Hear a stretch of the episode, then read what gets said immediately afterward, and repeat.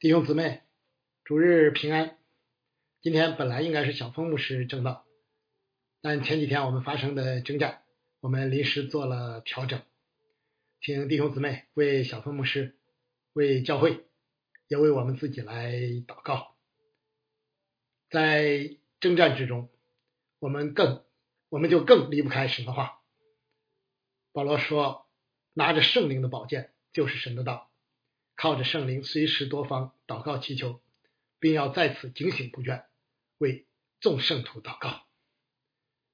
开始今天的分享之前，我们先一同来祷告。天地万有的主宰，教会的元首，我们的主救主耶稣基督，我们仰望信靠你。经常说。人活着不是单靠食物，乃是靠神口里所出的一切话。又说征战中，我们要拿着圣灵的宝剑，就是神的道。主啊，感谢你启示你的话语，叫我们可以查验何为你善良、纯全、可喜悦的旨意。以下的时间，求那住在我们里面的圣灵，就光照我们，开启我们。借这段经文向我们说话，从而使我们的信心坚固，使我们在征战中有勇气、有能力。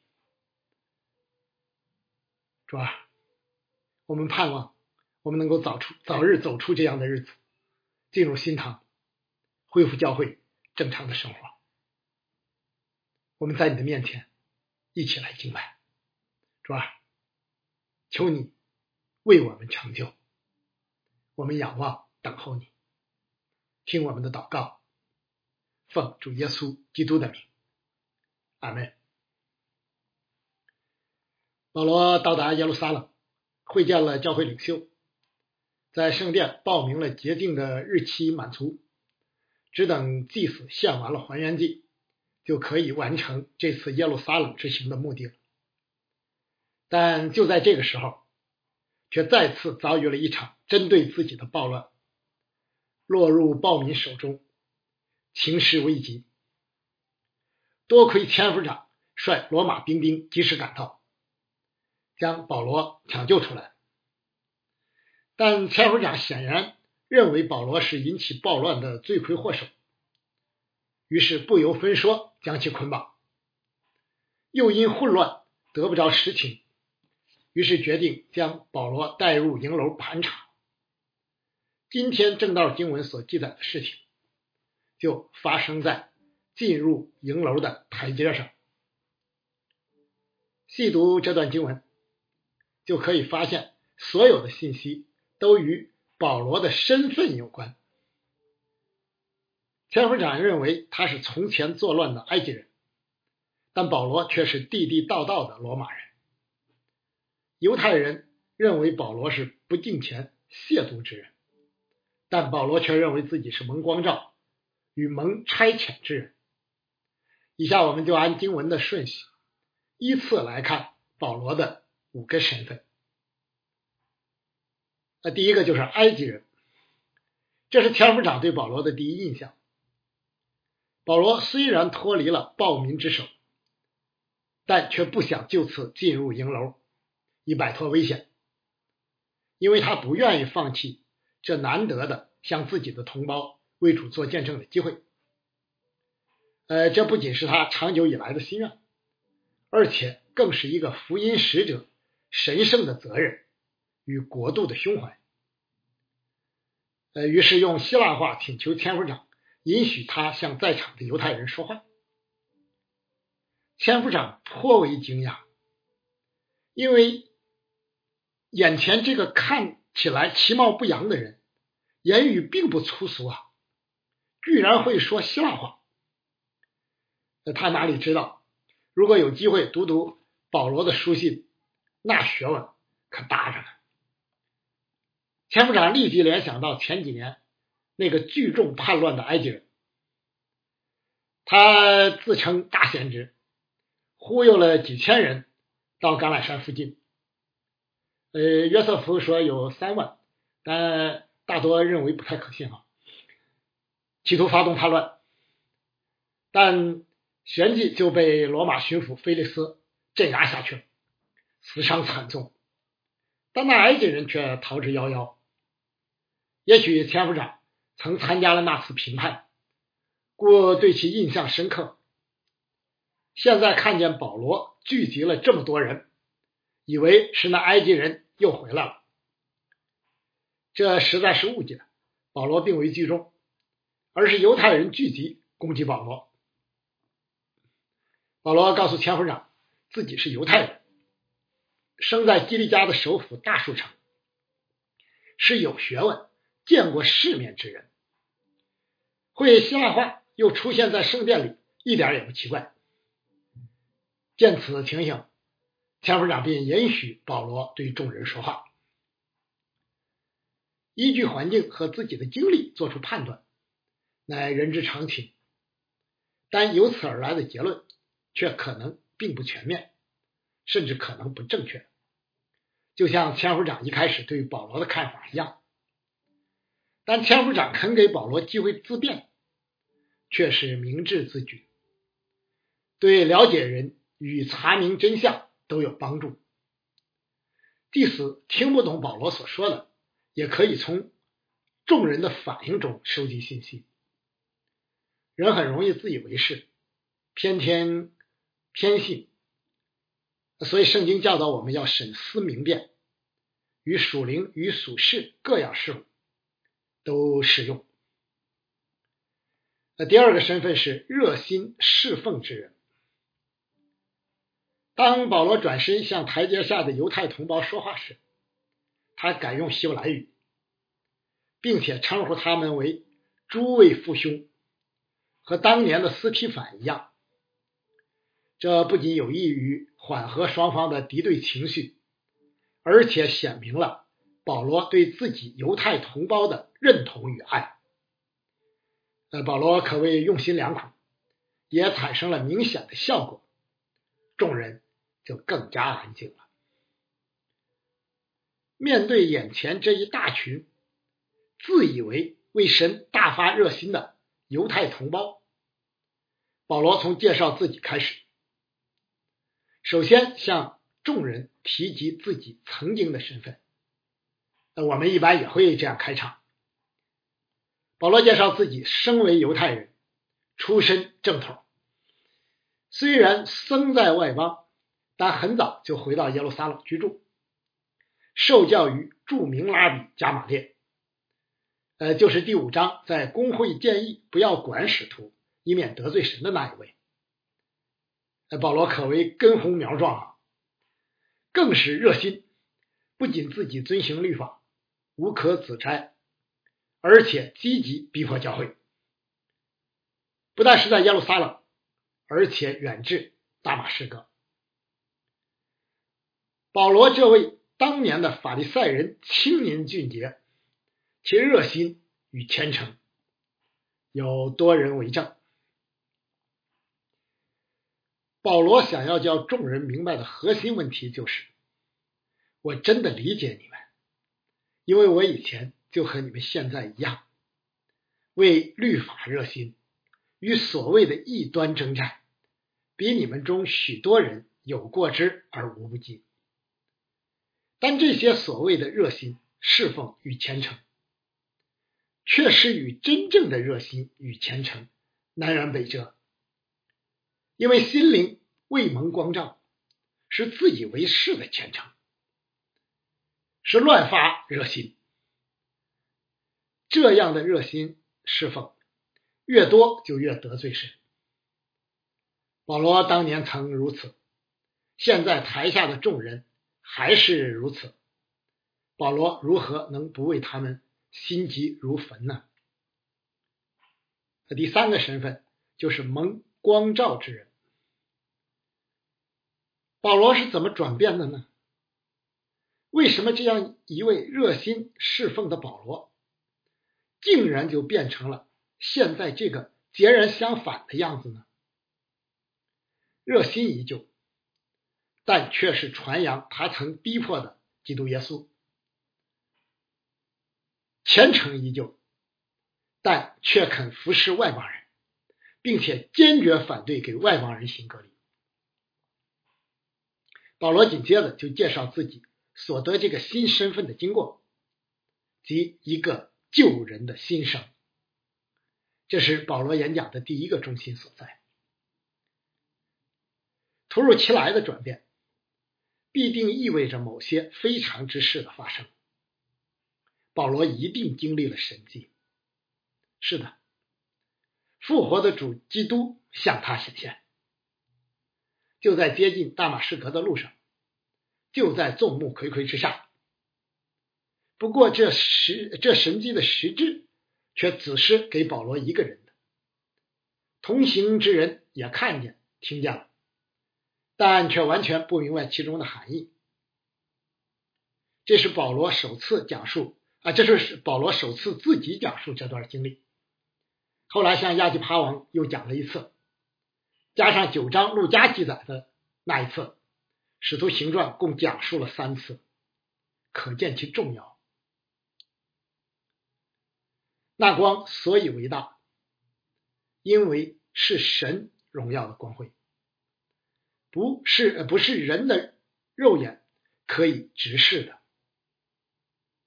保罗当即瞎眼，但他心灵的眼睛却因此得开。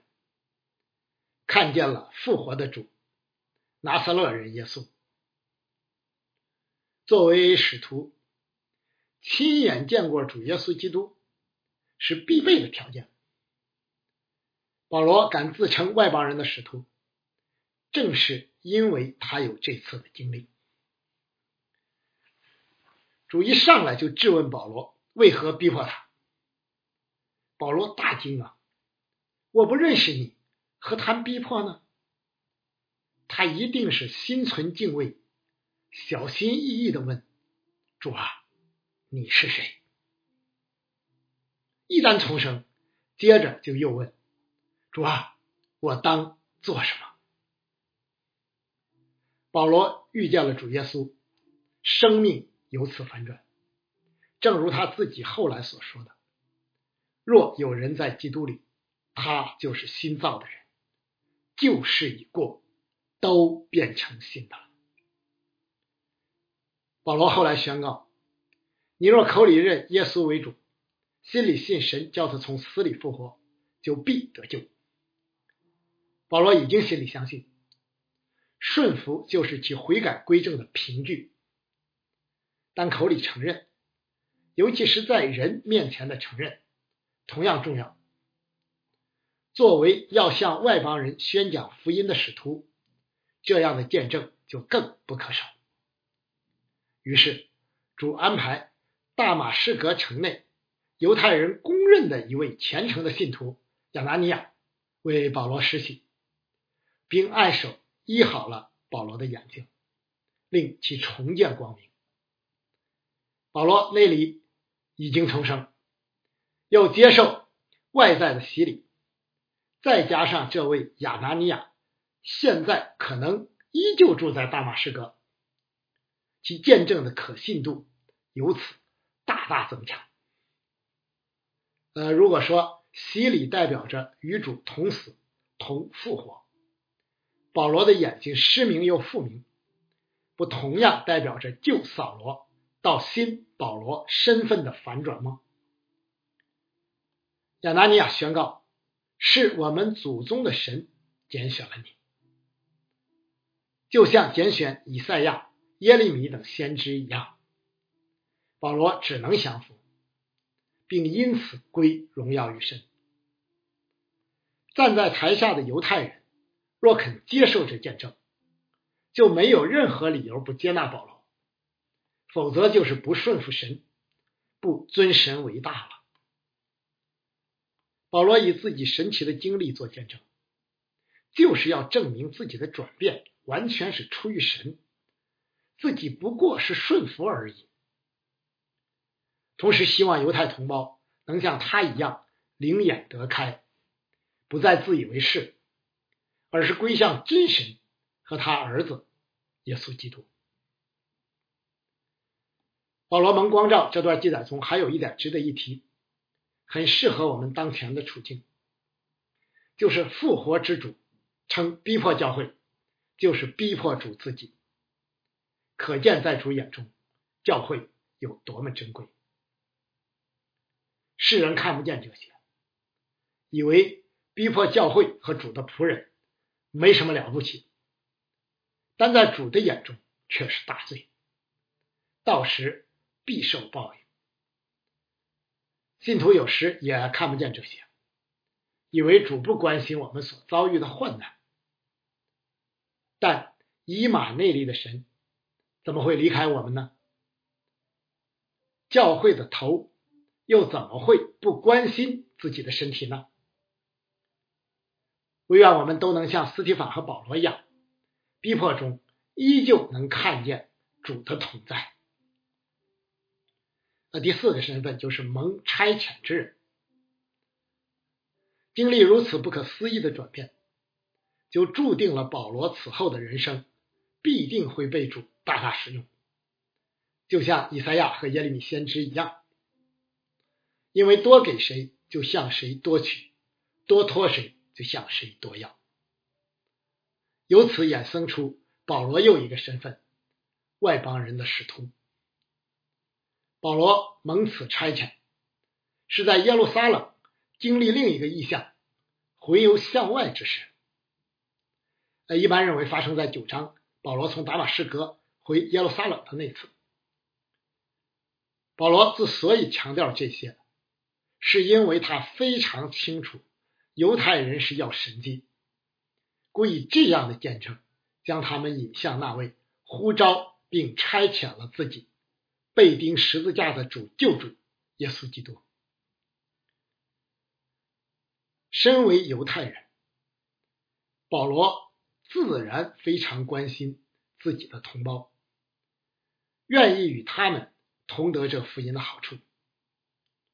作为曾经逼迫教会的法利赛人，保罗深感自己有愧于耶路撒冷这座城市，所以保罗回到这里，打算在此侍奉。但主的心意却绝非如此，他呼召保罗远远的往外邦去，那片广阔的土地才是保罗侍奉的工厂。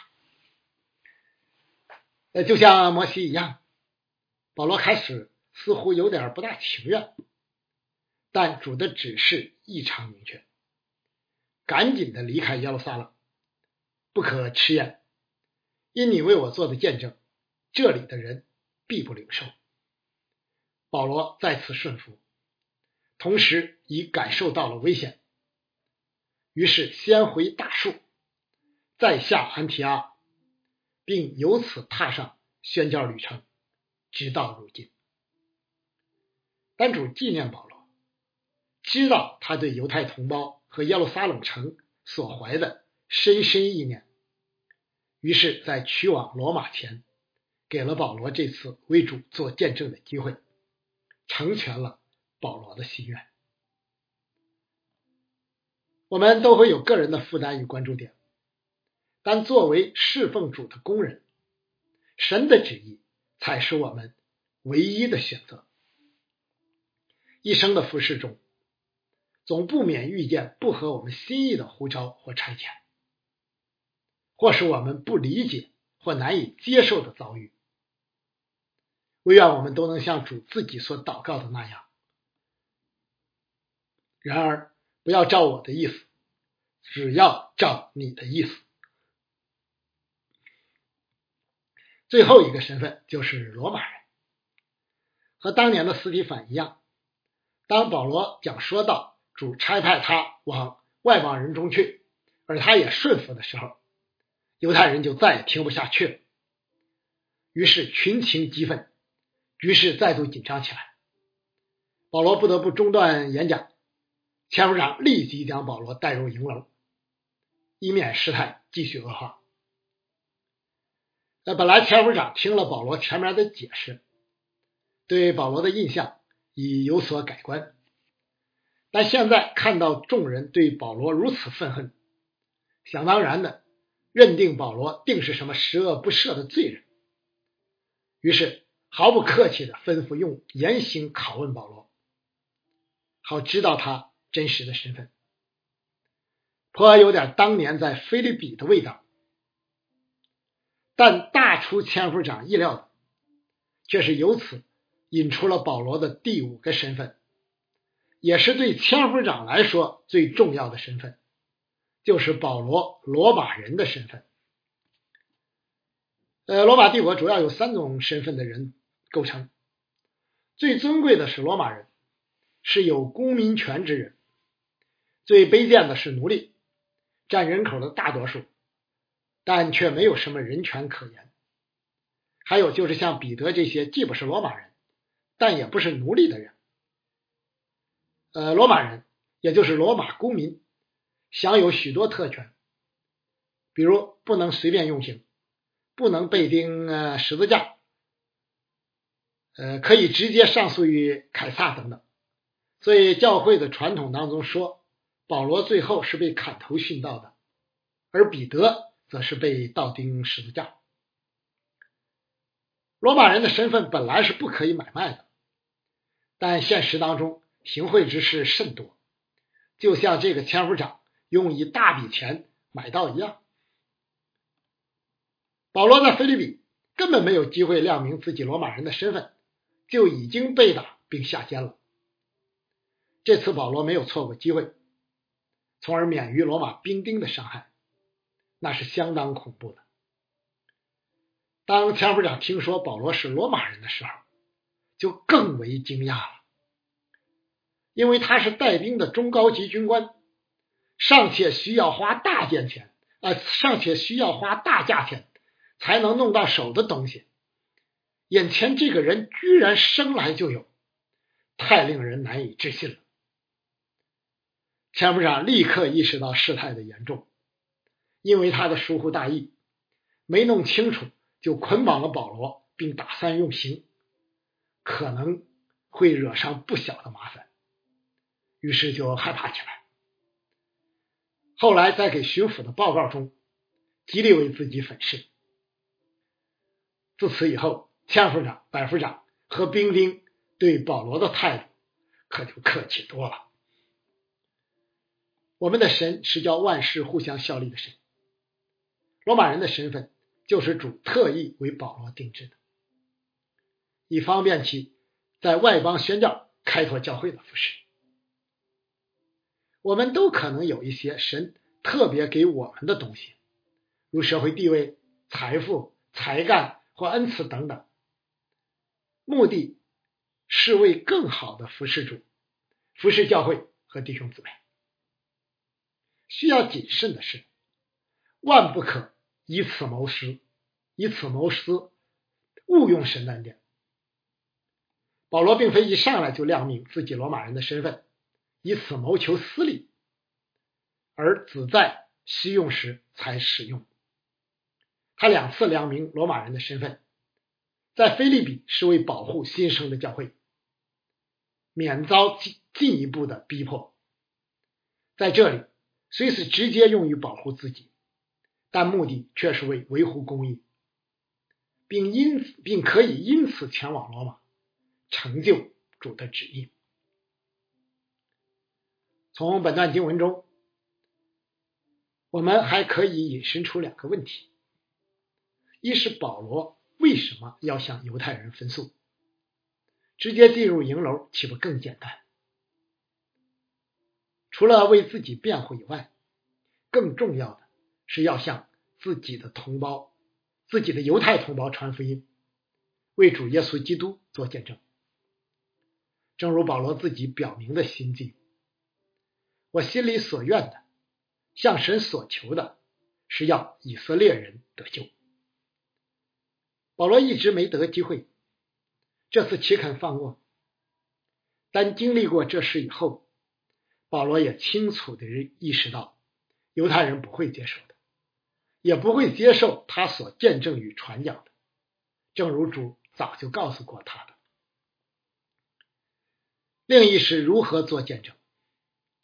保罗在此的演讲给我们有益的提示：见证。